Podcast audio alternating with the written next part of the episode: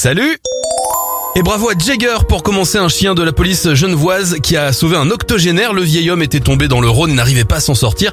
Et malgré de nombreux secouristes dépêchés sur place, c'est le berger allemand qui l'a localisé précisément. Une belle avancée médicale des chercheurs de la Northwestern University ont conçu un médicament qui se révèle efficace contre la paralysie. Une très bonne nouvelle pour les personnes qui souffrent de lésions de la moelle épinière. Et enfin, bravo à l'entreprise de vêtements Patagonia qui cette année a décidé d'offrir tous les bénéfices de son opération Black Friday à des causes qui soutiennent la préservation de l'environnement. C'était le journal des bonnes nouvelles, vous le retrouvez dès maintenant sur radioscoop.com et l'appli Radioscoop.